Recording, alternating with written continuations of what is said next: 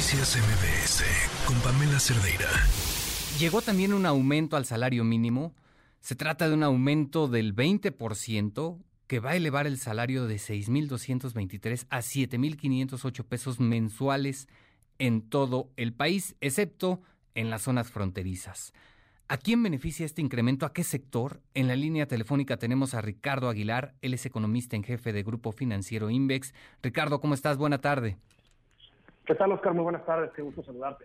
Oye, Ricardo, pues platícanos a qué sector beneficia este incremento al salario mínimo. Pues bueno, en general estamos hablando de que alrededor del 50% de los trabajadores en el sector formal en México son los que reciben un salario mínimo o menos. Estás hablando de aproximadamente 25 millones de personas. Y ya un porcentaje un poco más bajo todavía, ¿no? Hay aproximadamente eh, casi 40%, pues es, digamos, trabajadores que reciben entre uno a dos salarios mínimos. Estás hablando de casi un total de 86% de la, del porcentaje total de trabajadores que reciben al menos un salario mínimo o máximo dos. Entonces, digamos que esta es la población que se ha visto beneficiada desde que la actual administración empezó con incrementos importantes al salario mínimo, un poco para tratar de homologar los beneficios que se estaban registrando con sus principales socios comerciales. De hecho, Oscar, si nosotros lo vemos de 2019 a 2023, el salario mínimo aumentó más de 100%. ¿No? De, 100 punto, de 102.68 pesos a 207.44 pesos diarios, que es lo que ahorita estamos viendo. Entonces, a final de cuentas, es, eh, digamos, el principal porcentaje de la población de trabajadores la que se ve beneficiada por estos incrementos. Ahora, bueno, esto es un incremento nominal, ¿no? Aquí habrá que también considerar el efecto de la inflación, sobre todo para aquellos cinturones de remuneración, donde se consumen de manera más intensiva aquellos productos que han subido más, como lo llegaron a ser los precios de mercancías. Claro, al final de cuentas es un incremento importante, ¿no? Y esto mejora de alguna manera, pues, el poder adquisitivo de los trabajadores. Por supuesto, de nuevo, Oscar, esto es en términos nominales, aquí simplemente hay que descontar el efecto inflacionario y bueno, sí, a pesar del descenso de la inflación que nosotros observamos con respecto al año pasado, pues todavía es una inflación elevada, te digo, principalmente en la parte de mercancías alimenticias, que fue de las que más en promedio tuvieron una inflación más elevada durante el año. Y digamos que las personas que consumen entre uno o dos salarios mínimos, que es este 86% de la población total de trabajadores que te comento, pues si consumen de manera muy intensiva estas mercancías alimenticias, sobre todo alimentos procesados, estás hablando de tortillas, principalmente, y algunos otros agropecuarios de la canasta básica, entonces, bueno, pues si el beneficio eh, no es ese 20% que recibieron un incremento en el salario mínimo, si no, sería un poco menos, sin embargo, sigue siendo en términos reales de aproximadamente 15%, lo cual es un incremento importante. Oye, Ricardo, ¿este incremento afecta de alguna manera al sector empresarial?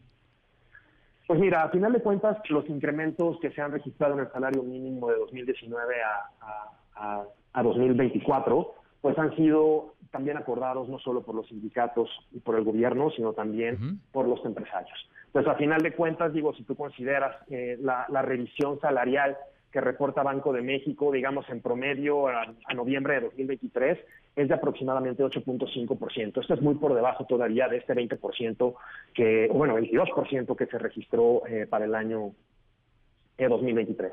Entonces, eh, sí es, eh, 2024, perdón. Entonces, sí es aquí todavía un factor donde no ha habido eh, ese, esa transmisión de la negociación del salario mínimo hacia salarios, ¿no? Que estás hablando del sector manufacturero u otros sectores donde ya estás metiendo eh, mano de obra que percibe más de esta unidad básica. Entonces, a final de cuentas, pues todavía no estamos viendo aquí eh, que, que, este incremento todavía se vaya a transmitir hacia, hacia otros salarios, lo cual todavía es muy importante. Entonces, en la medida en que las negociaciones salariales, incluso en 2022 fue de 7.2% en promedio, la, la revisión al incremento salarial contractual, pues todavía no representa estos incrementos tan fuertes que estamos viendo como los que tú mencionas. Entonces, a final de cuentas, todavía el sector empresarial tiene poder de negociación sobre los salarios y estos no reflejan en automático el incremento, sobre todo el monto del incremento del salario mínimo. Vamos, eh, ¿están de alguna manera preparados para negociar otro incremento salarial, digamos, el próximo año? Pues aquí también dependerá mucho, por supuesto, de las prioridades de la siguiente administración.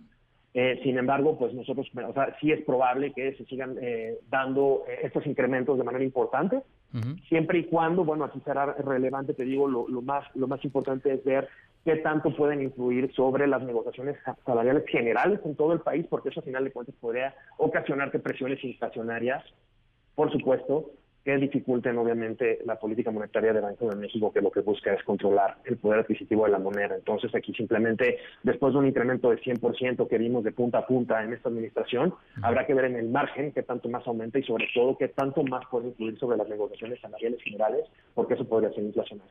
Perfecto, Ricardo, pues te agradezco mucho, estaremos al pendiente. Muchas gracias, buena tarde. Al contrario, muchas gracias a ti, hasta luego. Noticias MBS con Pamela Cerdeira.